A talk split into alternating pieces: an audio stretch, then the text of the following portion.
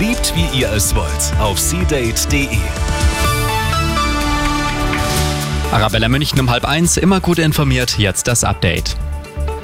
Im Rahmen der internationalen Handwerksmesse ist heute Bundeskanzler Scholz bei uns in München zu Gast. Am Vormittag hat er mit Vertretern aus der Wirtschaft gesprochen. Dabei ging es einmal mehr um den Arbeitskräftemangel. Der ist laut Scholz die größte Gefahr der deutschen Wirtschaft. Das Problem lösen sollen künftig flexiblere Arbeitsmodelle und Fachkräfte aus dem Ausland.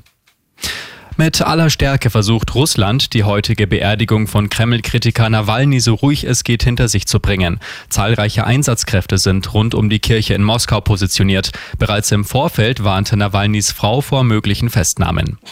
Und in über 100 deutschen Orten wird heute protestiert. Die Bewegung Fridays for Future geht zusammen mit Bus- und Bahnfahrern auf die Straße, um für mehr Investitionen in den öffentlichen Nahverkehr zu demonstrieren. Denn die braucht es für eine klimagerechte Verkehrswende, sagen die Initiatoren. Die Fridays for Future Demo in München beginnt um 16 Uhr am Odeonsplatz.